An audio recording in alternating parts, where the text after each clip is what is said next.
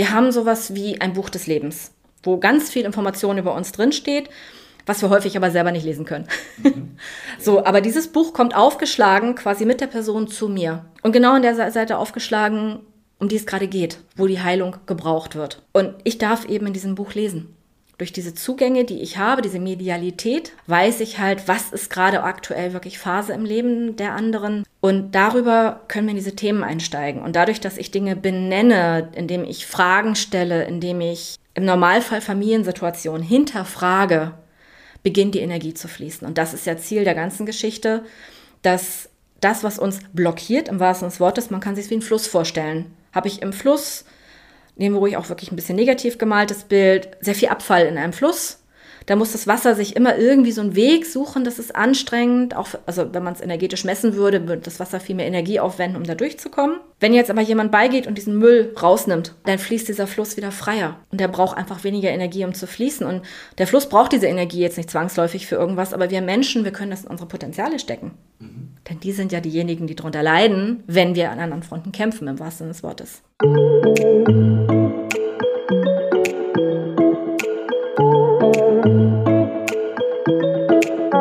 Loslassen, Sorgen und Ängste hinterfragen und Veränderungen herbeiführen.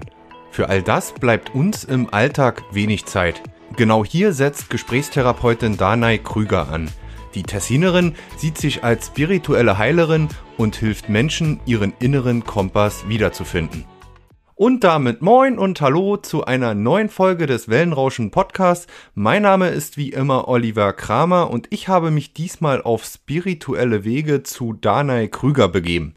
Unter dem Namen Danais Licht unterstützt die Traumaingenieurin Menschen, die körperlich und seelisch aus dem Gleichgewicht geraten sind. Danai, die mir gegenüber betonte, keine Ärztin oder Psychologin zu sein, hört zu, löst mentale Blockaden und zeigt Lösungswege aus der persönlichen Krise auf. Im Kontrast dazu sprachen wir auch über Danais früheres berufliches Leben als Schiffbauingenieurin und Dozentin in Bremen, Hamburg und Kiel und darüber, wie sie sich in dieser Männerdomäne behauptete.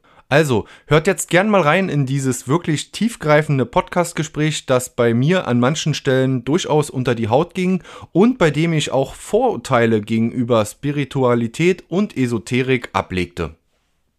Danai Krüger heute im Wellenrauschen Podcast zu Gast von Danais Licht, spirituelle Heilerin. Wir haben eben schon überlegt, wie bezeichnest du dich selbst? Traumaingenieurin, Gesprächstherapeutin aus dem schönen Tessin. Wir sind heute hier bei ihr, ja, in den kombinierten Räumen, würde ich mal sagen. ja, Privat- und äh, auch Praxisräume.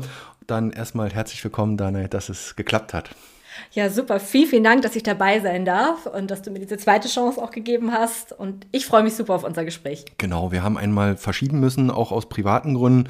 Wir sitzen jetzt hier bei dir in, äh, daheim in, in Tessin, wo du Menschen zu Beratungsgesprächen, energetischen Arbeiten empfängst, privat oder eben auch äh, online. Das hat sich ja auch viel entwickelt, können wir noch gleich, gleich drüber ähm, sprechen. Vor allen Dingen wunderbare Anlage hier, direkter Blick aufs, aufs Recknitztal. Ähm, wir haben eben schon gesprochen, du fühlst dich auch wohl hier, ist eine gewisse Ruhe hier, ne? So. Ja, total. Ne? Also es ist ja sozusagen die Randlage eines Dorfes am Rand von Rostock. Mhm. Und das ist wirklich schön. Du hast die Weite, du hast die Natur. Kannst natürlich auch jederzeit rausgehen, wenn du spazieren gehen möchtest. Ich nenne es immer so meine Laufrunde, obwohl ich ganz normal spazieren gehe, aber es ist so die halbe Stunde, so kurz knackig das sind einfach tolle Möglichkeiten, die du hier draußen hast, unbedingt. Und die Wohnung ist einfach auch optimal für das, was ich so mache. Ja. Und auch mein Nest. Genau. ähm, also beides, ähm, äh, sozusagen Business, aber eben auch privater Rückzugsbereich. Empfängst du viel hier auch Besuch, äh, Menschen, die zu dir kommen, oder ist das eher, sagen wir mal, dass das online überwiegt? Mm, Im Moment würde ich fast sagen, es ist so 50-50. Mhm. Also es ist halt immer mal mehr das eine, mal das andere, ne? so, aber so im, im Schnitt würde ich sagen 50-50 was ich persönlich auch sehr schön finde. Es ist einfach die Arbeit, die ich mache, die ich Danai-Arbeit ja auch nenne, die funktioniert so oder so. Ob mhm. jemand jetzt wirklich direkt vor mir sitzt, so wie du es jetzt gerade tust, oder ob jemand eben per Online zu mir geschaltet ist. Im Grunde ist das auch mehr für den Kopf, als dass das für die Energiearbeit nötig wäre. Ja. Ähm, es funktioniert auch gleichsam, ja? Also es funktioniert absolut gleichsam, ja. Ja, Ja, also da ist nicht die digitale Hemmschwelle vielleicht am Anfang da, aber bei den Kunden oder Kundinnen oder ähm, legt man das dann auch schnell ab, dass man ja eigentlich mh, hm, nicht persönlich vor demjenigen, also schon persönlich, aber digital, du weißt, was ich meine. Ja. Absolut, und ich glaube alle anderen auch, weil das Problem, das kennt ja mittlerweile jeder. Ja, ja. Nein, also ich habe wirklich die Erfahrung gemacht, dass selbst wenn so ein bisschen Berührungsängste am Anfang da sind, die sich wirklich ganz schnell auflösen. Und da wurde mir dann auch mal das Feedback gegeben, dass ich das auch online sehr gut kann, einfach diesen Raum öffnen sei mir willkommen. Ja. So, und das, das funktioniert einfach super. Online und offline halt auch. ähm, du bist eigentlich, wie ich dich jetzt so kennengelernt habe, wir haben uns ja auf einem Netzwerktreffen in, in Rostock kennengelernt. Du bist auch schon viel rumgekommen äh, in der Welt, würde ich äh, fast sagen. Und ähm, ja, hast auch viel in Großstädten gewohnt, jetzt eher hier so ein bisschen ruhiger und auf deiner Internetseite bezeichnest du dich aber als ähm, typische Eremit Eremitin. Oh, schweres Wort. Wie, interpreti wie interpretierst du da deine Rolle als äh, Einsiedlerin? Weil wirklich allein und ohne soziale Kontakte bist du ja hier ganz und gar nicht. Nö, also alleine halt durchs Netzwerken. ja, genau. Nein, also diese Treffen, zum Beispiel Netzwerktreffen, sind mir auch mega wichtig. Ich fühle mich da auch hammerwohl, komme schnell mit Menschen in Kontakt. Das habe ich zum Glück mitbekommen dass ich da eben einfach mit einer Offenheit auf Menschen zugehe, dass die sich auch mir öffnen können. Mag ich super gerne. Noch lieber suche ich tatsächlich das 1 zu 1 Gespräch. Klar, logischerweise, wenn ich mit Klienten 1 zu 1 arbeite, ne, dann ergibt sich das, aber auch mit im privaten Bereich, wenn ich mit Menschen rede, bin ich sehr, sehr gerne im 1 zu 1 Kontakt, weil ich immer das Gefühl habe, dann bekomme ich auch wirklich alles vom Gegenüber mit. Das ist mir einfach so ein wichtiger Teil. Und ich habe eben auch das, was man Hochsensibilität nennt. Das heißt, ich habe eine sehr starke Ablenkung auch, wenn ich also in Gruppen unterwegs bin. Ich habe Overflow einfach an Informationen. Und das leitet dann im Grunde über zu der Eremitin. Ich brauche also wirklich auch diese Lehrräume, in Anführungsstrichen, für mich, dass ich also wirklich auch durchaus mal ein ganzes Wochenende, wenn ich extrem viel zu tun gehabt habe und extrem viele Menschen getroffen habe, wo ich wirklich dann nur hier in der Wohnung bin und wie ich immer sage, auf Couch, Tee, Keks und dann bin ich Montag auch wieder einsatzfähig. Aber das ist wirklich dann die Zeit für mich, die ich brauche. Ja, jetzt äh, haben wir die Frage schon so ein bisschen vorweggenommen. Wie sieht dein Alltag so aus? Ähm, ist das täglich? Ähm, ist das, äh, bist du viel unterwegs oder kannst du das auch vielleicht selbst jetzt in dem, was du tust, in deinem Business auch natürlich selbst steuern äh, und einfach auch dir, wie du es gerade sagtest, ähm, ja auch mal Nein sagen und sagen, jetzt brauche ich die Auszeiten für mich, weil es vielleicht die letzten Wochen stressig war? Das nutze ich auf alle Fälle für mich. Ne? Weil ich empfinde es als eine sehr große Verantwortung, mit Menschen zu arbeiten. Das heißt, ich möchte auch 100% da sein, wenn ich mit jemandem arbeite. Denn da nehmen wir jetzt auch schon eine Frage vorweg. Alles gut, ja. ähm, die Menschen, die zu mir kommen, die kommen selten mit, mit kleinen Sachen, sag ich jetzt mal, zu mir. Das heißt, ich will auch stehen. Ne? Wenn jemand wirklich in seine Schmerzen geht, in, in alte Erinnerungen geht, dann ist es meine Aufgabe, festzustehen, wie ich immer sage, wenn der andere fällt, im positiven Sinne. Und das kann ich natürlich nur mit einer inneren Kraft. Und da gucke ich gut für mich. Absolut. Genau. Da können wir direkt mal ins Detail gehen, ohne natürlich da jetzt zu viel Privates oder von den Menschen zu verraten. Aber ähm, mit was für Ängsten, mit was für Sorgen, mit was für Problemen kommen, kommen die Leute zu dir? Und wie du so schön gesagt hast, du bist dann wahrscheinlich der, ich würde es fast wie, wie, wie ein Schwamm vielleicht, ja, oder eine Wand. Ne? Äh, du, du, du musst das ja dann aufnehmen. Ja, wobei tatsächlich, also viele glauben, dass das für mich sehr belastend ist. Und ich krieg's, genau wie ich es mache, kann ich auch nicht wirklich erklären. Aber ich krieg's tatsächlich gut hin, dass ich es hören kann, dass ich es nehmen kann, dass ich stehen kann. Dass ich aber jetzt nicht rausgehe und fix und foxy bin, weil ich plötzlich die Themen von jemand anders übernommen habe. Also das, das funktioniert zum Glück sehr, sehr gut. Das ist schon mal eine gute Grundvoraussetzung, da nicht alles mit sich zu nehmen nach Hause. Absolut. Ja. Na, das ist für viele sicherlich auch ein Problem, die in diesen Bereich einsteigen. Ich bin ja zum Glück schon sehr lange dabei. Ich habe sehr, sehr viel mit mir selber gearbeitet. Eine Bekannte von mir sagt immer, du bist das Belegexemplar für deine Arbeit. Ja, ja. Und ähm, ja, da habe ich einfach viel mitnehmen dürfen. Und die Menschen, die zu mir kommen, tatsächlich sind entweder Menschen, die mit körperlichen Themen kommen, die vielleicht auch schon so ein bisschen Reise durch Medizin im Großen und Ganzen hinter sich haben, also auch gerne so Psychosomatik. Mhm die eben sagen, so, ich, ich habe mit Kopfschmerzen zu tun, ich habe mit Magen, Darm, Rücken sehr, sehr beliebt. ne? Also, die dann wahrscheinlich auch die Schulmedizin äh, schon einmal von A bis Z durchhaben, oft nicht weiter wissen und äh, dann äh, es bei dir probieren. Mhm. Ganz genau. Und da steckt auch keine Wertung in irgendeiner Form drin. Also ich würde, der, wer jetzt zu mir kommt, aber noch nicht diesen schulmedizinischen Weg durch hat, empfehle ich grundsätzlich, bitte lass das auch medizinisch abklären. Ja. Oder eben auch über einen Heilpraktiker, denn beide Besuche ersetze ich nicht. Das ist mir auch immer ganz wichtig. Mhm. Das kommunizierst du auch so dann ja. im Vorfeld, ne? dass die Leute auch wissen, woran sie sind. Du bist keine, um das nochmal vielleicht festzuhalten, du bist keine ähm, äh, Psychotherapeutin, äh, Ärztin oder äh, Heilpraktikerin. Ganz genau. Ja. Und das ist mir auch sehr, sehr wichtig, das klarzustellen. Mhm. Äh, das heißt nicht, dass ich weniger respektvoll oder weniger intensiv mit jemandem arbeite, aber es ist eben eine andere Form von Ausbildung, ja. die ich durchlaufen habe psychosomatische Sachen. Eine Sache kommen auch Leute mit psychischen Beschwerden, ähm, die jetzt vielleicht nicht körperlicher Natur, die vielleicht auch seelische äh, Probleme haben. Mhm. Doch auch. Also nicht im Sinne von wirklich psychische Erkrankungen. Die sind tatsächlich beim Therapeuten dann besser aufgehoben, weil die eben sich mit den psychischen Krankheiten selber auskennen. Ja. Wobei ich da auch eine Zusammenarbeit nie ausschließen würde, aber das dann wirklich eben in Kooperation. Mhm. Aber vielfach eben so dieses, irgendwas stimmt nicht in meinem Leben. Das ist ja meistens das, was man als erstes wahrnimmt, dass man vielleicht selber sehr ungeduldig auf alles reagiert, dass man mit allem total gestresst ist, dass alles zu viel ist. Also diese, ich sag mal, nebulösen Anzeichen, die so kommen, irgendwas stimmt nicht. So, und das ist eben auch so ein Ding, dass, dass Menschen dann sagen, ja, wohin, wohin gehe ich damit eigentlich? So, und die mich dann kennenlernen, dann kommt auch häufig so ein Satz, ich weiß nicht genau warum, aber ich muss unbedingt zu dir kommen. Mhm. Und das ist eigentlich ein mega Einstieg, denn ich habe das Vertrauen der Menschen, ne, weil sie sagen, ich bin bei dir und dann können wir arbeiten. Das, das ist toll. Ja, gib mal so einen kleinen Einblick. Äh, wie, wie, wie arbeitest du mit den Menschen? Klar, persönlich, digital, aber ähm, wie, wie läuft das ab? Natürlich über Gespräche, aber vielleicht auch noch mehr. ja. ja. die Sache mit den Wörtern, genau. Ja. Ähm, also wir tun einfach mal so, hier kommt jemand tatsächlich in die Wohnung, zu mir in, in meinem Arbeitungszimmer, was ich auch Lichtatelier nenne, weil Licht, hast du ja auch schon mal angesprochen, spielt eine große Rolle bei mir. Das heißt, jemand kommt an und meistens spüre ich schon so eine erste Erleichterung, wenn die Menschen hierher kommen, weil diese Wohnung, gerade weil ich eben auch viel drin bin, hat einfach auch meine Energie. Das könnte ich natürlich zurückspielen und sagen, wie ging es dir, als du diese Wohnung betreten hast? Ja, äh, grundsätzlich erstmal fällt mir auf, äh, ziemlich hell ähm, weil, weil natürlich, ja, jetzt bedienen wir das Bild, viel Licht einfällt. Das hängt einfach mit dieser Wohnung zusammen, weil die einen riesen Eckbalkon hat und äh, durch alle Zimmer, fast eigentlich durch alle Zimmer, sehr viel Licht strömt und äh, das ist ja, glaube ich, eine normale Reaktion des Körpers, der Seele, wenn man viel Licht aufnimmt. Jetzt gucken wir hier natürlich super schön ins Grüne, ins Recknitztal. Und das ist erstmal das, ja, du hast natürlich auch viele helle Möbel, eine schöne helle Küche. Ähm, das gefällt mir, also das ist eine Geschmacksfrage, ja. äh, gefällt mir einfach gut, aber ähm, ja, ich fühle mich wohl. Ja. Ne? Ich glaube, dieses Wohlfühlen mit, mit allem, was dazugehört. Genau, und das, das ist so der erste Schritt für, okay, hier kann ich ein Stück weit loslassen. Weil natürlich geht es um Themen, die, die nicht immer Spaß machen, würde ich mal sagen. Ne? Also ich selber habe es ja auch durch. Ich weiß also auch, wie man sich in so einer Situation fühlt. Das heißt, ich lade dann jemand zu mir ins Zimmer ein. Natürlich gibt es einen Tee, einen Kaffee, Wasser, was, was immer dann gerade so gewünscht wird.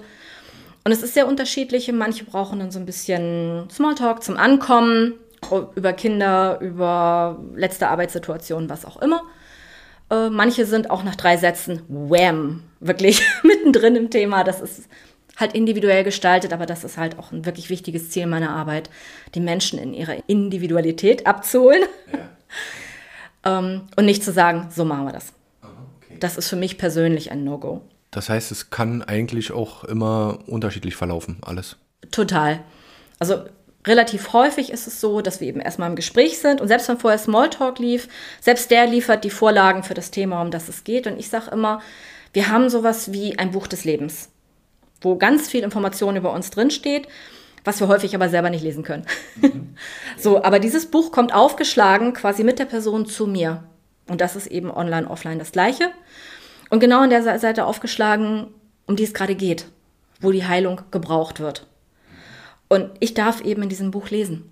Durch diese Zugänge, die ich habe, diese Medialität, die ich habe, weiß ich halt, was ist gerade aktuell wirklich Phase im Leben der anderen. Meistens sind es halt Frauen, die zu mir kommen, aber natürlich auch gerne Männer.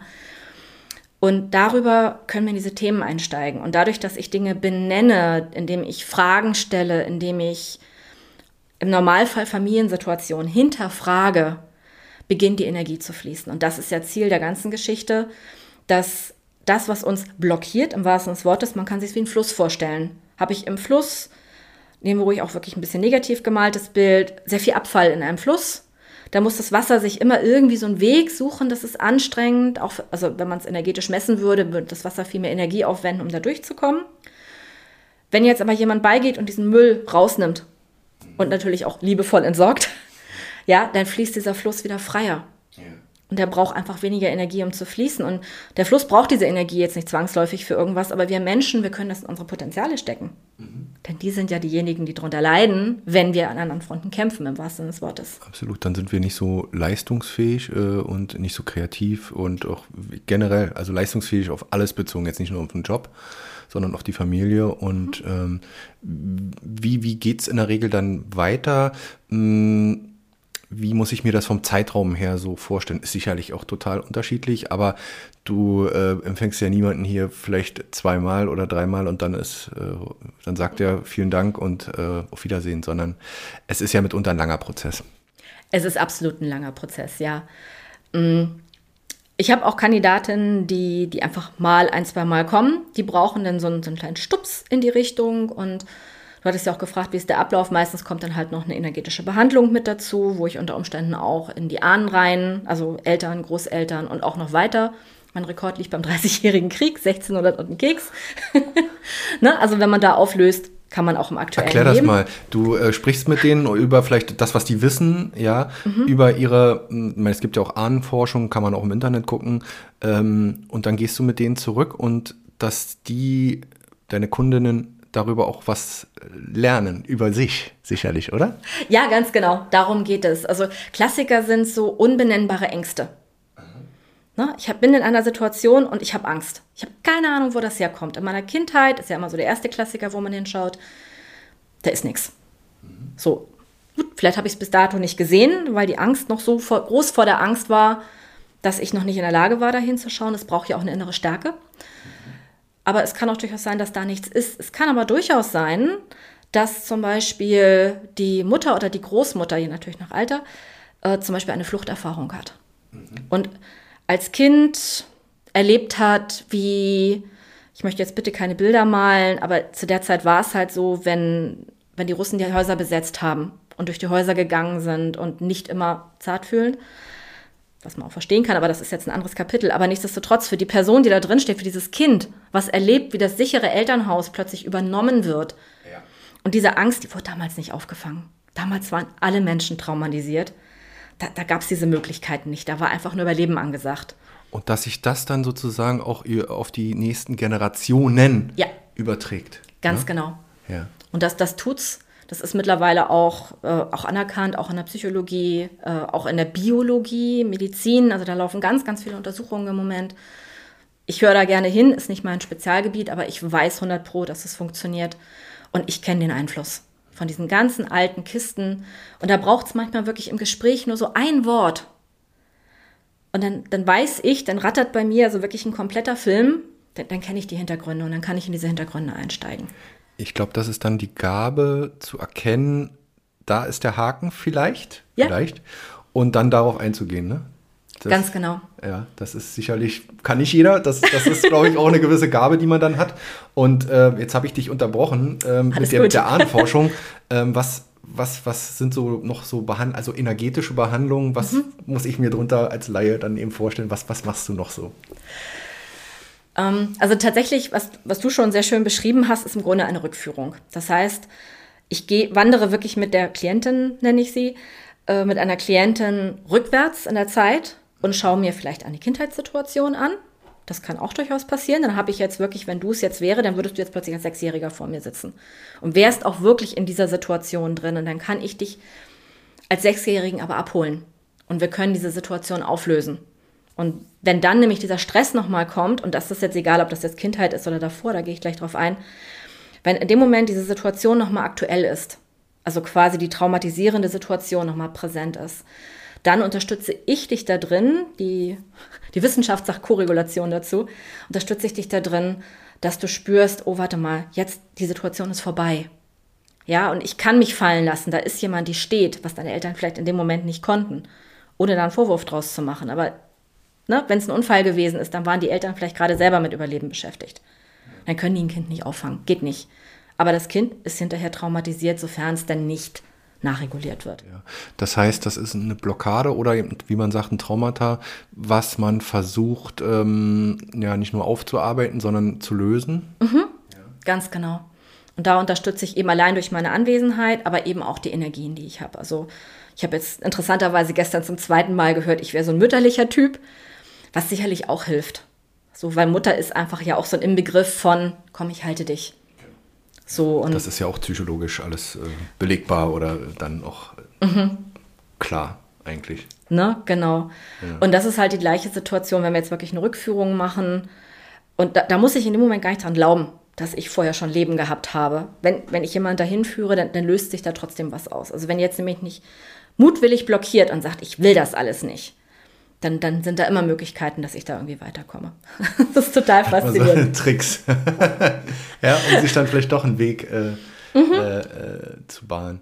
Aber die Leute, die zu dir kommen, die mh, mm, haben ja schon zumindest den Impuls, zu dir zu kommen, weil ich glaube, die Masse der Menschen, das ist aber jetzt auch nichts Neues oder Besonderes, ähm, vielleicht auch häufiger Männer, sperrt sich dagegen. Ja, es ist einfach noch nicht so bekannt. Ne? Also ich denke, da wird sich ganz viel tun in den nächsten Jahren. Aber also ich sag mal, gerade in Deutschland ist ja auch sowas wie Emotionen, das ist ja das, womit ich grundsätzlich arbeite. Das ist einfach nicht en vogue. Mhm. Ne? Es ja. ist ja auch nicht gefragt. Richtig. So Nur Stärke, Stärke zeigen. Ne? Genau, schön Stärke zeigen und möglichst ebenmäßig. Und das ist es. So sind wir aber nicht. ne? Eben, also sicherlich gibt es Menschen, die haben so einen kleineren Ausschlag. Also ich mache jetzt gerade mit der Hand so eine kleine Welle. Ähm, aber es gibt eben auch Menschen, die haben einen extrem großen Ausschlag. So, und klar, das, das geht in die Emotion. Und dann, dann ist da auch wirklich Karton drin. Ne? Sei, es die sei es die Trauer, sei es die Wut, aber auch die Freude kann natürlich dann entsprechend auch groß sein. Ja.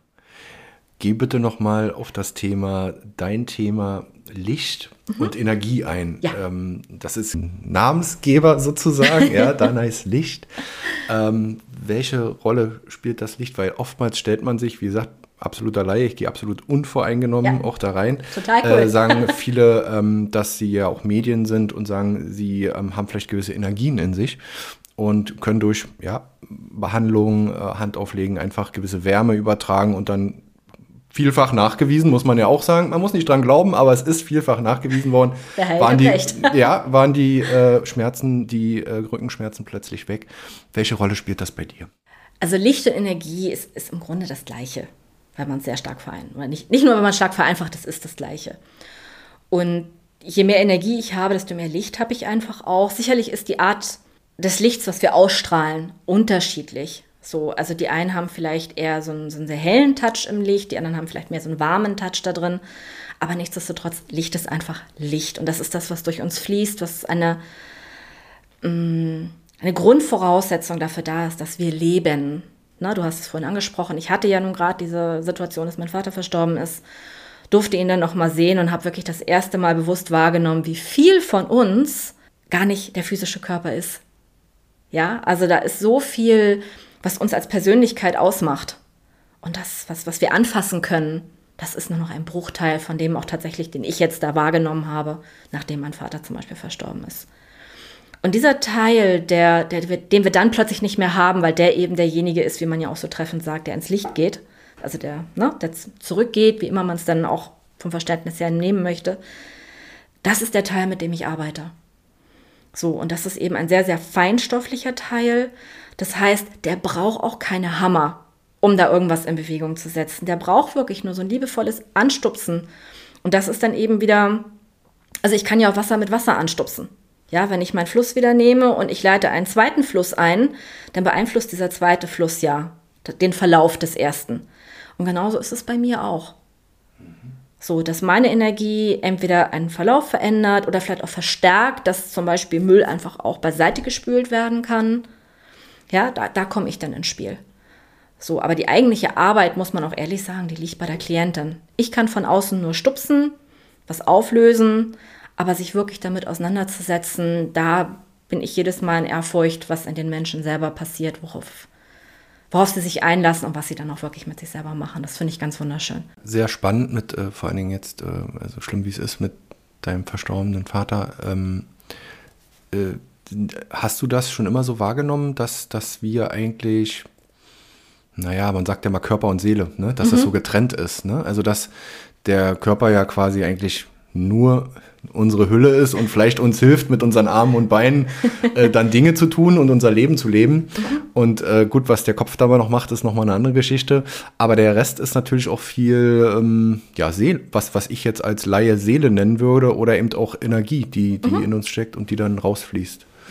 Ähm, das hast du ja nicht erst jetzt wahrgenommen, sondern auch schon äh, früher es ist grund grundsätzlich ja das, womit ich arbeite. Also mir geht es dann häufig so, dass, das, das kennen bestimmt ganz viele. Du weißt im Grunde etwas und du arbeitest auch damit und dann passiert plötzlich irgendwas, was es dir nochmal verdeutlicht, dass es so ist. So, und das ist halt ein Geschenk, was mein Vater mir wirklich zum Abschied nochmal gemacht hat, dass ich das nochmal so bewusst wahrnehmen durfte. Weil ich es jetzt plötzlich auch benennen kann. Ne? Hätte ich das vorher mit wilden Wörtern umschrieben, glaube ich, wäre es nicht annähernd so effektiv gewesen. Weil das eine ist, meine Arbeit braucht keine Wörter, auch wenn ich im Gespräch bin, aber selbst die wären theoretisch überflüssig. Und doch braucht es eben die Wörter, wie du schon sagtest. Es haben noch nicht so viele den Zugang dazu und Wörter ist nun mal unsere Form von Kommunikation. Ja. So, und von daher das, ist das wirklich nochmal ein Geschenk, ist darüber auch ein Stück weit mehr zu erklären, dass das der Teil ist, mit dem ich arbeite, aber der eben auch erkrankt. Und der eben dann aber wieder rückwirkend Kopfschmerzen, Rückenschmerzen, Magen-Darm, Hüfte, also alles, was man sich vorstellen kann. Haut ist ein Klassiker. Ne? Jetzt fällt mir gerade ein, ne? Neurodermitis äh, war immer der schöne Spruch, äh, aufgekratzte Seele. Ne? Äh, und das, äh, da sind wir wieder, also super Überleitung. Äh, ich wollte äh, mit dir über das Thema Schmerzen sprechen. Also ja. wir waren jetzt so ein bisschen bei den seelischen Dingen, wissen mhm. wir alle, dass das zusammenhängt. Oftmals sind es aber auch psychosomatische, also dass die Nerven tatsächlich erkrankt sind und daher die Schmerzen kommen. Aber ähm, ich frage jetzt mal so direkt, kannst du Schmerzen lindern? Ähm, und klappt das immer oder klappt das eben auch mal nicht? ja, also genau das ist es. Also Heilungsversprechen finde ich absolut unseriös für mich. Von daher, ich sage immer, es ist eine Möglichkeit hinzuschauen. Ich habe gute Erfahrungen gemacht, bis sogar einmal dahin, dass eine Schulter-OP angestanden hat, die dann nicht stattgefunden hat. Ist aber eher die Ausnahme, muss man einfach ganz klar sagen. Ich weiß, da wird immer gerne dann auch mit gewuchert, oh, Spontanhaltung. Ja. Das ist eine coole Sache und die gibt es, gar keine Frage. Aber ich glaube, der Großteil meiner Arbeit liegt darin, A, Schmerzen zu lindern und vor allem den Menschen auch an die Hand zu geben, wie lerne ich damit umzugehen. Mhm. Ne, denn je, je stärker ich mich gegen Schmerzen beispielsweise wehre, desto mehr blockieren sie mein Leben. Ne? Also klar, wenn ich einen Krebspatienten habe und der, der schreibt vor Schmerzen, das ist, ne? das, das ist nochmal wieder ein ganz anderes Gebiet. Aber es gibt ja auch durchaus chronische Schmerzen, die sehr stark sind. Wenn ich aber immer wieder in diesem Kampf dagegen bin, ne, das dagegen sagt es ja im Grunde auch schon, auch die Energie, mit der ich dieses Wort ausspreche, dass da ein Widerstand ist. Und Widerstände, Stichwort Fluss, kosten immer Kraft. Wenn ich jetzt aber mal reingehe in die Schmerzen und unter Umständen ist es auch ein Weg, tatsächlich mal reinzuspüren, was sagen mir diese Schmerzen. Ja, vielleicht ist das ein Seelenschmerz, der aber, wie man so schön sagt, auf körperlicher Ebene manifestiert ist. Ne? Gerade Rücken ist ein Klassiker für Vergangenheiten.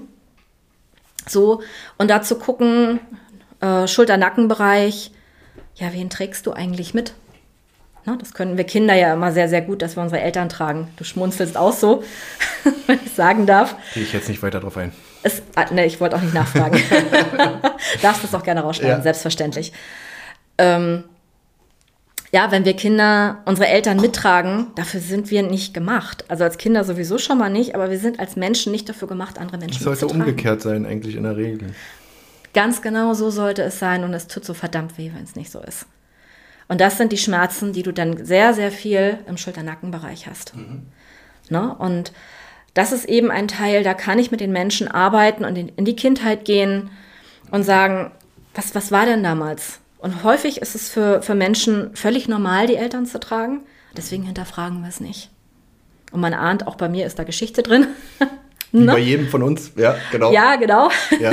Ich sagte ja zu Beginn auch zu dir, als du einkamst, ich mache die Arbeit auch nicht einfach nur, weil ich es toll finde, sondern weil ich eben auch die Na Geschichte klar. mitbringe. Es ist auch immer ein Stück weit ähm, im Vorfeld auch Selbstaufarbeitung und dann äh, ja, merkt man vielleicht, kommen wir noch zu, mhm. wie man da reingerutscht äh, ist sozusagen ja, ganz in, genau. in, in, die ganze Geschichte. Ähm, Gibt es vielleicht ähm, ja auch so praktische Sachen, jetzt so wieder, du bist ja keine ähm, Chiropraktikerin, ne? Äh, auch da muss man jetzt ein bisschen aufpassen, aber ähm, wo man vielleicht, ja, das ist so das Thema Achtsamkeit im Alltag, wo ich mehr auf mich achten kann, damit das erst gar nicht aufkommt oder nicht so schlimm aufkommt. Ähm, ich glaube, da ist das Thema Stress einfach ähm, zentral, ähm, auf sich zu achten. Gehst du darauf auch ein? Klar, ich glaube, das eine ist, glaube ich, dieses Besprechen der Vergangenheit, der mhm. Kindheit.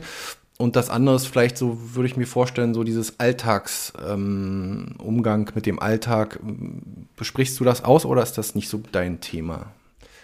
Also in der Arbeit, die ich mache, ist das tatsächlich eher ähm, so, so ein Nebenbauplatz, ja. ähm, den ich natürlich mit wahrnehme und der für mich quasi ein Symptom ist, ne? über den ich dann auch sagen kann, ja, wo empfindest du das, wie geht es dir in dem Stress? Zack, und dann bin ich aber wieder in irgendwelchen Emotionen drin. Weil das, was diesen Stress macht, sind im Grunde ja unsere Emotionen, die wir nicht zulassen. Ja. Ne, das ist ja mein grundsätzlicher Anlass, ja. überhaupt diese Arbeit, äh, in diese Arbeit reinzugehen. Mhm. Grundsätzlich ist es schon so, also ich sage mal, ich gebe den Frauen Hausaufgaben mit. ja, das ist gut. Also ich finde es gut, weil das ist ja häufig auch bei Lernen, ja, das habe ich jetzt auch gelernt, dass man nicht immer nur dieses ähm, ich lehre dir was oder ich äh, bringe dir was bei und so ähnlich ist es ja, sondern Selbsterkenntnis. Genau, ne? also die Menschen wirklich auch in ihre, ihre Eigenverantwortung zu bringen. Das ist ja letztlich das Ziel meiner Arbeit. Nicht, dass sie da in irgendeine Abhängigkeit von mir geraten, weil wenn was ist, mach mal weg. Ja. So. Ja, ja. Und das ist natürlich, je, je fragt es ja auch nach der Dauer, je länger jemand bei mir ist, desto mehr kann ich da natürlich auch Werkzeug an die Hand geben, dass die Frau oder natürlich auch der Klient seinen eigenen Werkzeugkoffer strickt. Weil der, der ist für jeden unterschiedlich.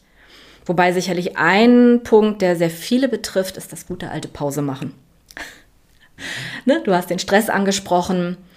Klar, wenn wir im Stress sind, wir müssen uns mit nichts anderem beschäftigen. Das ist die Idee von Stress, wenn man da so ein bisschen dahinter guckt und das kennen mit Sicherheit viele, der Klassiker, ich gehe in Urlaub, mein Stressfaktor ist weg und ich werde erstmal krank, weil mit dem, was der Stress wegdrückt, komme ich gar nicht klar. Das ist vielleicht tatsächlich ein Eheproblem. Da ist vielleicht tatsächlich ein Problem mit dem pubertierenden Kind. Da ist vielleicht tatsächlich, dass ich mich eigentlich überhaupt nicht wohlfühle auf der Arbeit. Oder vielleicht ist da auch eine Krankheit, die ich bisher erfolgreich weggedrückt habe und die dann plötzlich sich Bahn bricht. Ja, also von daher, Stress hat ja auch eine Funktion. Da muss man ja auch vorsichtig sein, den kann man nicht einfach wegnehmen und sagen, jo, dann wird mal klar, ne? Geht ja auch nicht immer auf dem Alltag, weil viele müssen arbeiten gehen und, oder alle, oder viele, ja, Geld verdienen, äh, Kinder, Familie, äh, Verpflichtung. Aber ja. das bewusst machen, darum geht's. Genau. Ja. Und deswegen ist dieses Pause machen, ne, du fragtest ja auch so prophylaktisch, wirklich zu üben, in Pause zu gehen. Und ich rede jetzt gar nicht davon, dass, dass man wie ich zweimal am Tag 20, 30 Minuten meditiert, sondern wenn ich regelmäßig, vielleicht drei, vier Mal am Tag, wirklich nur dreimal Atmen einbaue, bewusstes Atmen, richtig, wirklich, also wirklich, dass der ganze Körper mitatmet und nicht nur dieses klassische, was wir gerne kennen, wenn sich der Brustkorb hebt und senkt. Wenn wir das alleine schaffen, einzubauen in den Alltag, dann kommen wir uns selbst schon so viel näher und dann merken wir nämlich auch viel eher, dass wir gestresst sind, weil plötzlich nämlich dieses tiefe Atmen vielleicht gar nicht geht, weil der Magen oder beziehungsweise der, was ist denn das eigentlich jetzt hier so, also der, der mittlere Ring, ja. ähm, weil der so fest ist, dass ich ja. da gar nicht reinkomme mit der Atmung. So, zack, und dann weiß ich, okay, da ist was. Ne? Ich muss aufpassen. Aber das ist jetzt schon mal ein sehr praktischer Tipp. Äh, übrigens auch ein Bekannter von mir, ähm, der macht so Stress-Coachings für Führungskräfte. Und äh, der hat uns neulich auch mal so ein paar kleine Mini-Tipps äh, für den Alltag mit auf den Weg gegeben. Und da waren tatsächlich die Atemübungen auch mit bei. Das heißt, man muss nicht mehr das äh, neu erfinden, das Rad. Äh, das sind einfach, glaube ich, sich bewusst machen und dann mal vielleicht dreimal am Tag mhm. zehnmal durchatmen. Ja? ja, oder ganz ehrlich, selbst wenn es dreimal ist, ist es mehr als vorher. Und ich sage immer so ein bisschen lapidar, wenn denn jemand kommt, ich habe da keine Zeit zu. Also ich sage mal, jeder nimmt sich im Zweifelsfall auch nochmal Zeit, um auf Klo zu gehen. Und ob ich dann im Vorraum nochmal stehen bleibe und dreimal tief atme, das macht den Kohl nicht fett. Andersrum, wenn ich das Gefühl habe, dass das den Kohl fett macht, dann ist sowieso höchste Eisenbahn, dass ich da mal hinschaue. Dann, wenn ich so unentbehrlich bin, dass ich keine fünfmal am Tag dreimal tief durchatmen kann. Uiuiui. Ui, ui. Danke. Das ist dann schwierig, ja. genau, das ist es. Und ansonsten natürlich aus meiner Sicht nochmal, dass Emotionen okay sind. Dass es okay ist, wir hatten das Thema vorhin, wenn ich trauere, dass da Tränen laufen. Dass es okay ist, wenn mich jemand verletzt, dass ich auch mal wütend werden darf. Ja, man kann es hinterher immer irgendwie klären. Aber dass ich, wenn ich mitkriege, dass ich Emotionen wegdrücke, manchmal nehme ich es ja bewusst wahr, dann wirklich zu versuchen, eben nicht wegzudrücken, sondern da in diese Emotionen reinzugehen. Das, das ist schon etwas höhere Schule, aber für manche funktioniert es plötzlich. Ne? Oder eben, wenn ich merke, oh ja, äh, da ist ein Ansatz, dann gibt es eben Menschen wie mich, die dann auch mir helfen können. So, aber das, das wären so zwei Punkte, wo, wo viel, viel gewonnen werden kann. Und gerade bei der APO wirklich mit wenig. Ja, sehr, sehr spannend. Äh, tolle, tolle Einblicke, Danai. Und ich würde nochmal auf das Thema, was ich vorhin sagte, die Leute, die zu dir kommen, haben ja schon eine Hemmschwelle überwunden, allein durch die Tatsache, dass sie zu dir kommen. Also sind vielleicht schon ein Stück weit überzeugt, aber begegnest du auch Menschen, vielleicht auch gar nicht, weil du gar keine Berührung zu denen hast, aber das kannst du vielleicht sagen, die mit Skepsis erstmal zu dir kommen, die du überzeugen musst, weil viele vielleicht sagen, naja, das ist nicht Schulmedizin, das ist hier keine ausgebildete äh, Heilpraktikerin oder sonstiges, das äh, ist mir vielleicht auch zu esoterisch. Also schwingen da auch Vorurteile mit oder musst du viel da Überzeugungsarbeit leisten oder sagst du, na gut, die Leute, die zu mir kommen, haben ein Problem äh, schon und das müssen wir bearbeiten und ähm, gut ist. Hm. Mm, also tatsächlich die, die kommen, das ist so eine ganz kleine Bandbreite zwischen, also so ganz sicher bin ich ja nicht, was du hier machst, aber irgendwie fühlt es sich halt richtig an. Und da kann ich immer nur wieder sagen, hört auf eure Intuition. Also ob ich es jetzt bin oder jemand anders, das ist völlig egal, wenn sich was richtig anfühlt. Super. Ähm, manche kommen auch wirklich mit einer mega Offenheit, die haben dann auch schon vielleicht ganz viel durch. Ne? Auch die finden ihren Weg zu mir. Ähm, da, da stellt sich die Frage gar nicht mehr. So, und was ich tatsächlich äh, mit großer Begeisterung mag, ist so bei diesen Netzwerktreffen, ne, wir hatten es ja schon angesprochen, dass da sehr, sehr viele sehr offen dafür sind. Also da wird nicht mal gezuckt, wenn das Wort Spiritualität fällt. Ne, was sonst ja immer gern mal so Panikfaktor ist. Genau, genau. So, und das, das finde ich immer mega. Toll. So, und. Weil die sind ja dann eher, also du kennst zwar auch viele aus dem, habe ich ja auch gemerkt, aus diesem Netzwerk da, wo wir uns auch Netzwerk Seenplatte, sei ich ja auch nochmal gern genannt. Ja, super ähm, gern, das ist ein tolles aber, Netzwerk. Aber ähm, äh, es ist ja noch erstmal fremd, oder sind ja einfach erstmal fremde oder teilweise fremde Personen. Und da lebst du auch eine gewisse Offenheit dann für deine Arbeit. Ja, also ich mache es schon ein bisschen nach Gefühl und Wellenschlag, um das Wortspiel zu benutzen. Ähm, aber ich sehe eigentlich zu, dass ich immer möglichst weit bei mir bleibe mit dem Wording, also dieses berühmte, abgedroschene, authentisch sein. Das, das ist mir schon sehr wichtig, weil die Spiritualität ist ein Teil meiner Arbeit. Ich nenne mich selber hardcore spirituell. Ähm, ich habe aber kein Bedürfnis, jemanden zu überzeugen. Und es muss auch keiner spirituell sein, um mit mir zu arbeiten. Also von daher, solange da nicht jemand ein Thema hat. Also auch frei nach dem Motto, ähm, äh, ich muss mir das, also wie soll ich sagen, also du bietest das an, das ist ein Angebot, aber wer nicht will, der hat schon oder beziehungsweise dann ist es vielleicht auch nicht dann das der richtige Klient. Ja. Für dich. Absolut. Ja, also ist ja dann vielleicht auch beidseitig, kann man sagen. So, Mit ja. Sicherheit. Also wer da ja. so in, in, ich sag mal, auf Krawall gebürstet ist, was das Thema angeht, auch da gibt es natürlich Ausnahmen. Ne? Also wer sich jetzt mega gebürstet fühlt, vielleicht führt es denn gerade die Person zu mir.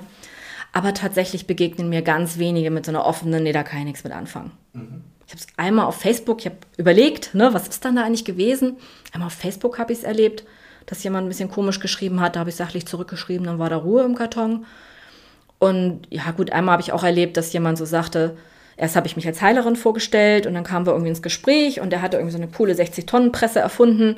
Und dann fing er an, das natürlich sehr heilergemäß zu erklären. Und dann habe ich eben ganz locker gesagt, du, ich bin auch Schiffbauingenieurin, du kannst da gerne ins Detail gehen. Ich habe Statik unterrichtet. Ja, ja, so, ja. Zack, da war dann erstmal Ruhe. Ja, ja. Da war Ruhe, aber dann ja. sagte er auch, okay, jetzt kann ich was mit dir anfangen. Ja, ja, super. Wenn es das braucht. Ja, ja. Ne?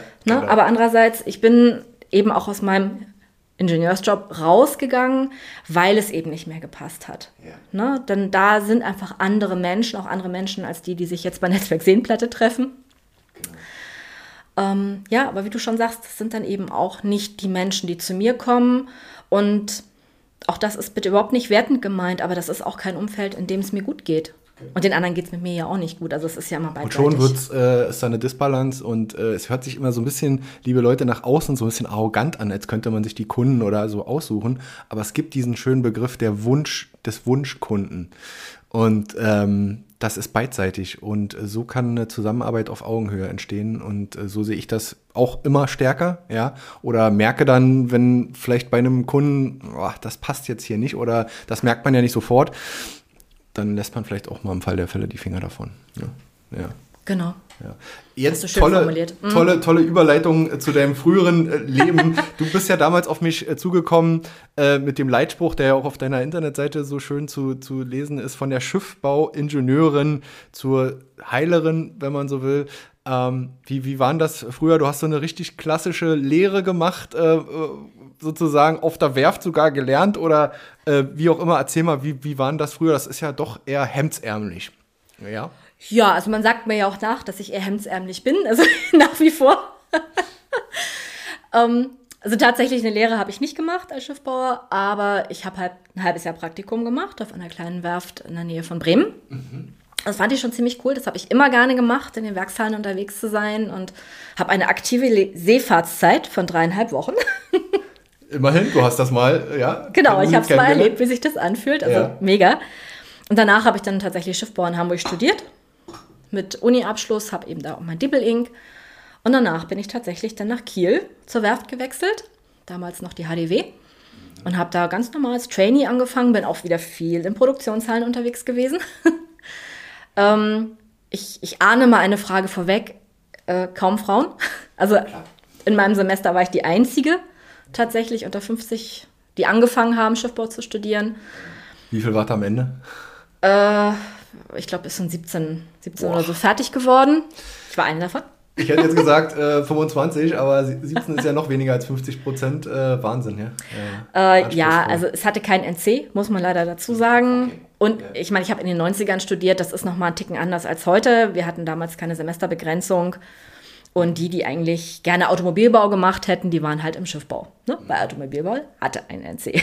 Verstehe, ja. Also von daher ist es nicht 100 pro vergleichbar mit heute. Ähm, ich würde mal sagen, heute hast du locker 50 bis 60 Prozent, die dann eben auch wirklich durchziehen. Ich habe ja an der Fachhochschule unterrichtet nachher. Ähm, und da kannst du ungefähr so von 10 Prozent Frauen, um auch auf das Thema nochmal kurz zurückzukommen, ja. ausgehen. Ähm, Im Außenbetrieb, ja, es tauchte immer mal so eine vereinzelte Frau auf. Aber. So eine, Aussätzige. Da ist auch mal eine Frau. Oh, hallo, ja, schön, dass Sie auch da sind. Ja, genau. Ja, genau. Ja. ähm, die Reaktion tatsächlich immer recht unterschiedlich. Oder äh, wie soll ich formulieren? Also, mir sind so zwei Linien im Grunde aufgefallen. Die einen, die so gar nichts damit anfangen konnten, dass da plötzlich eine Frau rumlief. So, aber es gab eben auch so die so typisch norddeutsch, ach, der, der, oh ja, der, der, zeigen wir jetzt mal was. Das finden wir ja toll, dass du das jetzt machst. So, ne? Und das sind natürlich dann die, an die man sich tunlichst dann hält. Aber es ist natürlich keine einfache Situation. Aber auch da, genau wie mit einer Kindheit, wenn du dich daran gewöhnst, äh, ich habe das neulich so bei einer Bekannten formuliert, es wird erschreckend normal. Mhm. Auch dann später, also ich bin dann ja ins Büro gewechselt, das der Tra also Training war super, um die Werft kennenzulernen, aber nachher bin ich dann halt erst ins Projekt und das hat, war ein Zeitvertrag. Und als der verlängert werden sollte, wurde mir tatsächlich gesagt, ich würde als Frau nicht ins Ausland reisen. Das ist heute undenkbar, dass jemand sowas sagt. Das war Ende der 90er. Ne? Ja. Ähm, aber es war für mich damals eben, ja, dann ist das so, dass ich acht Wochen später mit bei den Vertragsverhandlungen in Griechenland dabei war, ist ein anderes Thema. Da brauchte man mich dann.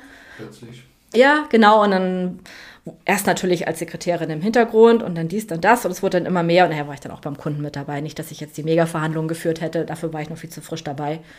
Aber zack, warst du denn dazwischen. So, und das, da die Abstumpfung, da hast du schon absolut recht. Weil du nimmst es eben irgendwie so hin, dass es so ist. Oder ja, ich habe es damals. Man hat ja vielleicht auch nicht auf der, zumindest auf der Ebene, äh, jetzt nicht groß andere Frauen, mit denen man sich darüber vielleicht auch austauschen kann. Sicherlich hier und da mal, ne? Mhm. aber das ist eben, man ist in einer Männerwelt. Absolut. Und tatsächlich auf Werften sind auch nicht so viele Schiffbauer nachher untergekommen. So viel haben da schon nicht mehr gehabt. Also viele waren dann eben auch bei der Klasse, also Klassifikationsgesellschaft oder eben Ingenieurbüros. Mhm. Das ist sicherlich auch nochmal eine andere Welt. Aber so Werft ist schon recht auch konservativ, würde ich mal sagen. Ja, ich glaube, das ist auch heute noch. Bei, vielleicht hat sich ein bisschen was geändert, aber ich könnte es mir vorstellen. Ich habe da jetzt nicht so den Einblick. Doch, ist so. Also ich habe jetzt am Schluss im Stallbau gearbeitet und Es war keine Werft, aber eben von der Art her doch schon ziemlich ähnlich. Es sind besondere Betriebe, sagen wir mal so. Ja. Ähm, inter interessiert mich einfach nochmal, was, was hast du da so, äh, was, ja, was, was stand so an? Was, was hast du konstruiert oder wo hast du vielleicht mitgewirkt? Waren das äh, oft eben auch Containerschiffe oder eben Frachtschiffe oder waren das auch vielleicht Kreuzfahrtschiffe? War damals, glaube ich, noch nicht so nee. verbreitet wie heute, äh, äh, wobei ja heute, das ist ja wieder ein ganz anderes Thema, äh, ja, vornehmlich in China und in Südkorea gebaut wird oder in Italien, aber nicht mehr bei uns. Mhm. Ähm, was, was, was, ähm, für was warst du mit verantwortlich? So? Äh, die Zeiten im technischen Projekt, da habe ich tatsächlich mit an einer, ich sage jetzt mal, technischen Beschreibung gearbeitet, wobei ich war damals tatsächlich im Marineschiffbau tätig. Also HDW damals war bekannt für U-Boote, heute auch immer noch, mhm. heißen halt nur anders. Ähm, ja, es war das, das Beschreiben von der, von der gesamten Technik. Also ich sag mal, ne, wir haben ja Mikrofone vor der Nase im Moment. Äh, da gibt es auch immer so ein kleines Heftchen zu, wie baut man das zusammen und äh, was, was kann das und äh, was sind das für Teile, vielleicht irgendwelche Ersatzteile. Also einfach so eine technische Beschreibung für so ein Mikro. Und das, das ist dann vielleicht irgendwie so ein kleiner, ne, so drei, vier Seiten fürs Mikro und für so ein U-Boot sind das dann irgendwie 15 Leitsordner. So. Heute Verstehen. wahrscheinlich irgendwie noch die doppelte Menge. Ja, ja. Aber in den 90ern, sagen wir mal ungefähr, waren es 15 Leitsordner. Ja, die dicken wohlgemerkt. Ja. So, aber das will halt alles auch koordiniert werden, es soll verstanden werden, ähm, es will diskutiert werden, halt nachher auch mit dem Kunden, wo ich halt so ein bisschen mitgemischt habe, damals als relativer Neuling noch. Äh, ja, das ist eigentlich so hauptsächlich im, im Projekt mhm. so, dass du eben schon verstehst, was da passiert, aber dass du eben Projektarbeit dann eher machst, also eher auch die Fachleute dann koordinierst.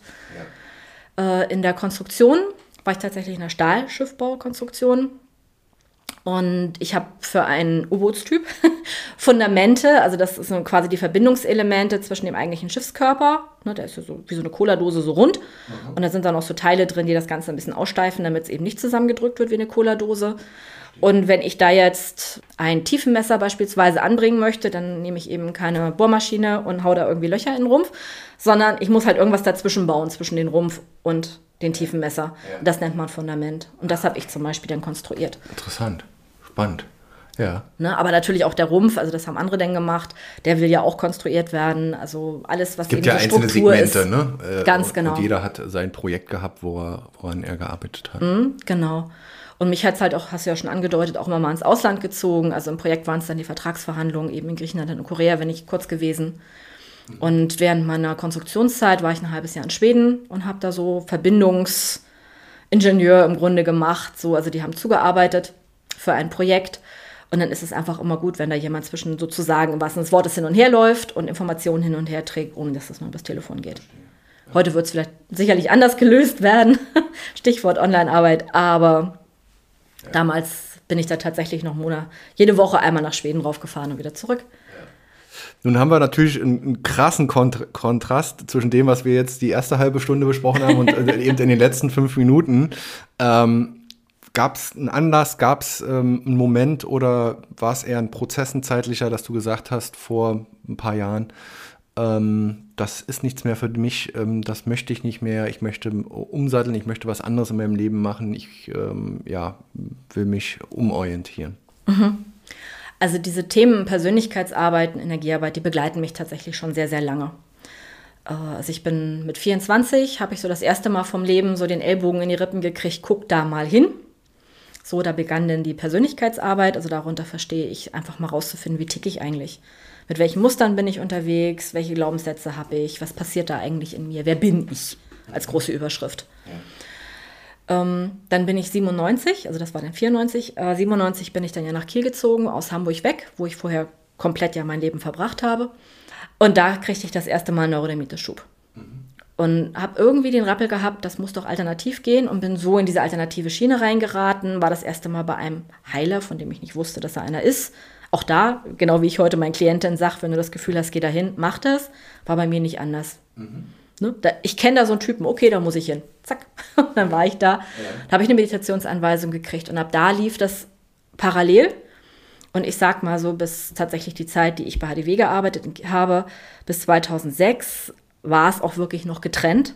Also da gab es die Danai, die Ingenieurin auf HDW war und da gab es die Danai, die Energiearbeit gemacht hat. Zwei, zwei Leben. Ja, wirklich. Also da noch ganz stark getrennt. Und dann hatte ich noch ein Jahr äh, im Projekt in Hamburg gearbeitet. Und da habe ich dann schon mehr angefangen, auch da offen damit umzugehen. Zu sagen, okay, die lernen mich jetzt neu kennen. Äh, ich unterstelle, vielleicht kenne ich Hamburger einfach nur besser. Also ich kann vielleicht auch besser einschätzen, wem gegenüber ich dann offen bin. Zumindest die, bei denen ich offen war, war das irgendwie kein Thema. Na, das spürt ja? man dann vielleicht auch oder mit einer gewissen Lebenserfahrung dann auch. Ähm, bei wem kann, man's, äh, kann man sich vielleicht ein Stück weit öffnen und bei wem äh, ist das sinnlos? Mhm. Also wirklich auch bis dahin, ich habe dann tatsächlich das erste Mal so einen Start gemacht in die Selbstständigkeit, äh, dass der Bereichsleiter dann auch sagte, als ich sagte, naja, kann natürlich sein, dass ich in zwei, drei Jahren hier wieder an der Tür stehe und einmal kratze und sage, hat leider nicht geklappt. Und der nur ganz locker sagte, warum brauchst du doch nicht zu kratzen? Du klopfst an und fragst und dann werden wir schon sehen, dass du wieder einen Job kriegst. Sehr cool. Also das, das war eine Hammerreaktion. Also man merkt ja auch, also die, die begleitet mich auch immer noch und die lässt mich einfach auch an Menschen glauben. Ja. Und das, das sind eben auch die, die heute den Weg zu mir finden. Also nicht, dass der jetzt bei mir wäre, aber dieser Typ Mensch. Ja, und von daher, ähm, dann gab es ja noch die Lehre an der Fachhochschule in die ich dann allerdings auch immer mehr reingeraten bin. Also kam Semester pro Semester eine Vorlesung mehr dazu. Also einmal kurz angefangen oder mal angefragt worden, angefangen und dann kam wahrscheinlich immer mehr dazu dann, ja, als Dozentin. Ja, genau. Also mhm. ich hatte halt gesagt, ich, ich versuche das mit der Selbstständigkeit und um das zu finanzieren, mache ich halt Lehraufträge an der Fachhochschule. Verstehe, okay. Und die Energie wurde nicht mehr, aber die Lehre an der Fachhochschule so tak, tak, tak, tak, tak. Ja, ja, ja. ja und von daher, äh, aber verwob das eben auch immer mehr. So, ich habe dann auch zum Beispiel Achtsamkeitsmeditation an der Fachhochschule unterrichtet. Ah, okay. Das kannten meine Studenten dann. Ja. Ich glaube aber dadurch, dass ich immer mehr auch diese, diese, dieses Gemisch gelebt habe, können auch Menschen mit meinem Gemisch um. Mhm. Zwar ist so die erste Reaktion, wie du sagtest, so, bah, hier der Schiffbau und da die, die Heilerin. Aber ich bin ja in der Mitte. Ja. Ich bin ja die gleiche Person, trotz allem, mit meinen Anliegen, mit meinem Sein. So, und so hat sich das über die Jahre einfach immer mehr verknüpft. Und das hat sich ja auch für mich, für mein Angebot jetzt immer noch mehr herauskristallisiert über die letzten zwei Jahre, dass ich eben wirklich ja auch Frauen gerade auch in Führungspositionen unterstützen möchte, weil ich eben A, diese Erfahrung habe und B, aber natürlich nach meinem Verständnis Mittel und Wege aufzeigen kann, wie es funktionieren kann. Ja. Dass Frauen eben in ihre eigene Stärke kommen.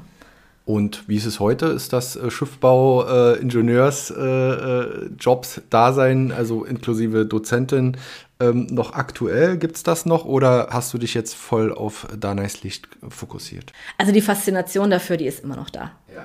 Ne? Also wenn ich irgendwo an Bord bin, wenn ich Schiffe irgendwo fahren sehe, ähm, die, diese witzige Fähre, die immer in Warnemünde rein und raus fährt mit dem Flettner Rotor. Das ich, ne? Also die Begeisterung ist da in dem Job arbeiten könnte ich mir als, so als Festangestellte nicht mehr vorstellen.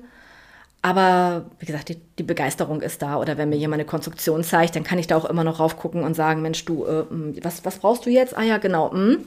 Ne, so. das ist ja nicht weg. Ja. Aber seit genau dem 15.05.2020 bin ich halt hauptberuflich. Okay. Da ist Licht, sagen ja, wir mal so. Genau. Ähm, nun gibt es auch immer Gründe, sicherlich auch private Gründe, ähm, seine Zelte irgendwo abzubrechen und ähm, woanders hinzuziehen. Aber warum MV, warum Mecklenburg, warum schätzt du das hier so? Äh, viele sind natürlich auch wegen der Natur, äh, zieht es, zieht es äh, hierher, aber ähm, du könntest ja jetzt auch noch in Kiel wohnen oder in der Nähe von Kiel. ja. Also tatsächlich bin ich wegen des Jobs damals hierher gekommen. Ja. So, also mein letzter Industriejob hat mich hierher geführt, erst zwei Jahre Österreich und dann halt hier nach, nach MV. Und es war klar, ich komme irgendwie nicht nach Rostock selber, sondern irgendwie in den Umgebungsbereich, also der eben noch vernünftig zu fahren ist. Und so bin ich halt in Tessin gelandet. Mhm. Hab hier aber wirklich auch Heimat gefunden, muss ich ganz ehrlich sagen. Also ich, ich liebe diese Weite, wie immer zu wenig mit dem Fahrrad, aber selbst wenn ich hier mit dem Auto unterwegs bin, ich finde es einfach wunderschön. Und für mich geht einfach auch ohne Ostsee gar nichts mehr. Also insofern bin ich genau an dem Ort und habe so für mich die Formulierung gefunden, im Herzen Hamburgerin zu Hause in MV. Ja, sehr schön. Ja. und das ist es auch wirklich. Also ich mag, dass das auch eine Kraftquelle hier für mich ist und dass ich mir nach wie vor vorstellen kann, auch in die Welt zu reisen, gar keine Frage, aber gerne nach MV zurückzukehren. Bist du eher ein Mensch, der auch dann jetzt, jetzt kommen wir wieder auf die Eremitin so ein bisschen zurück, ähm, jetzt deiner aktuellen Lebensphase allein sein möchte, allein ist? Oder sehnst du dich auch nach einem Partner, um, um, um wieder auch Zweisamkeit zu haben? Natürlich sehne ich mich danach. Äh, ich war ja auch verheiratet So ist es ja nicht, dass ich jetzt also sage, ich gehe jetzt hier alleine durchs Leben. Es ist aber schon so, dass ich sage, Partnerschaft um jeden Preis ist nicht meine Vorstellung. Also ich lebe sicherlich ein Leben, was nicht ganz so klassisch ist. Das heißt, es braucht auch einen Partner, der, der wahrscheinlich auch kein klassisches Leben lebt. Also ich glaube, es wird selbst schwer für jemanden, der sagt, kann ich mit um, aber selber in sehr klassischen Strukturen unterwegs wird. Auf Dauer dann vielleicht eher schwierig. Würde ich vermuten, ne? Also ausschließen ja. würde ich grundsätzlich nichts und ich ja. möchte auch da wieder bitte niemanden werten in irgendeiner Form. So, aber da, das merke ich halt für mich. Dafür bin ich mir selber mittlerweile so viel wert, dass ich sage, also eine Beziehung muss stimmen. Ja. So die auch leider wieder sehr abgedroschene Augenhöhe, die ja doch sehr stimmig ist, ne? Ja, ja. Und äh, das ist schon das, was ich mir absolut wünsche, definitiv. Aber ich komme halt auch tatsächlich gut alleine klar. So, das ist halt die andere Seite. Also es ist nicht so, dass ich jetzt hier unglücklich am Tisch sitze und ja, verzweifelt so auf Partner bin. Äh, bitte nicht drüber kommen und äh, nein, nein, nein, sozusagen hier die, die Einsiedlerin und so kommst du überhaupt nicht rüber, ganz und gar nicht, eher als total offen und, und, und vor allen Dingen kommunikativ. Also äh, das, lieb, das, das, das ähm, äh, sollte auch gar nicht so gemeint nein, sein. und vielleicht auch am Anfang nochmal darauf einzugehen, ähm, Tessin ist wunderbar und schön, aber du hast auch am Anfang in unserem Vorgespräch gesagt, ähm, ja, Mensch, Ribnitz oder der Dars, das würde dich vielleicht auch noch reizen, weil Absolut. Ribnitz vielleicht ein bisschen ein Tick größer ist und vielleicht noch ein bisschen mehr Leben dort ist. Ja, ja unbedingt. Also wenn jemand eine Wohnung weiß, ne? dann äh, in Ribnitz, dann bitte äh, gern Bescheid geben. Dann mach doch ruhig noch mal ein bisschen Werbung, äh, Dana, zum Abschluss. Wo können wir dich erreichen? Du hast eine Website, äh, hast mir erzählt, auch jetzt noch mal äh, am Überarbeiten gewesen. Ähm, wo kann man dich erreichen? Also die Website ist www.daneislicht in einem Wort.de, also mhm. daneislicht.de. Auf LinkedIn findet ihr mein Profil auch unter Danai Krüger, ganz normal der Vorname. Ist halt so ein Stück weit Programm bei mir zum Glück, ja. dass ich da gut zu finden bin. Und ein Angebot, was mir einfach auch am Herzen liegt, dass, dass Menschen mich wirklich kennenlernen können, noch über dieses Gespräch hinaus, ist halt ein Angebot von 30 Minuten Erstgespräch, kostenfrei natürlich und unverbindlich. Einfach mal zu gucken, Mensch, irgendwie interessant klang sie, kann die mir helfen oder vielleicht auch nicht da einfach mal in Kontakt zu kommen. Also dazu lade ich jeden ganz, ganz herzlich ein, das anzunehmen. Entweder hier in Präsenz oder auch online. Wunderbar. Dann haben wir da jetzt auch noch mal ein bisschen Werbung gemacht. Das gehört nun mal auch äh, mit dazu. Daniel, ich fand es äh, sehr, sehr spannend und musste an der einen oder anderen Stelle auch schlucken hier im Gespräch und äh, weil man ja auch immer so ein Stück weit an sich dann äh, selbst denkt und äh, fand das einen tollen Einblick, den du mir und meinen unseren Hörern gegeben hast und ähm, wünsche dir ja für Danas Licht vor allen Dingen nicht nur privat, sondern auch im Business äh, viel, viel Kraft und Erfolg. Ja. Das ist super lieb. Vielen Dank. Also ich habe das Gespräch mega genossen. Das war irgendwie gar kein Podcast, das war ja, ein cooles Flow. Gespräch ja. unter zwei Menschen, die sich interessieren für das, was der andere tut. Ja, ja, war ein guter Flow, ne? Ganz also. genau. Also vielen herzlichen Dank für die Möglichkeit. Und auch dir natürlich weiterhin viel Erfolg mit deinem Podcast. Danke.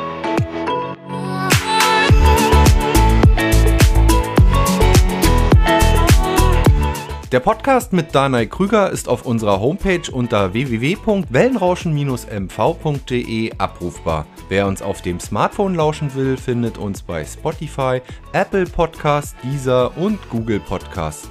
Um keine Folge des Wellenrauschen Podcasts zu verpassen, könnt ihr dort einfach auf den Abonnieren-Button drücken.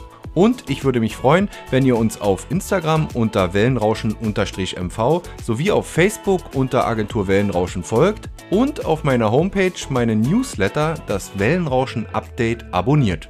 Wenn ihr Partner von Wellenrauschen werden wollt und in unseren Podcasts euer Produkt oder eure Dienstleistung bewerben wollt, dann schreibt mir einfach eine E-Mail unter info at wellenrauschen-mv.de.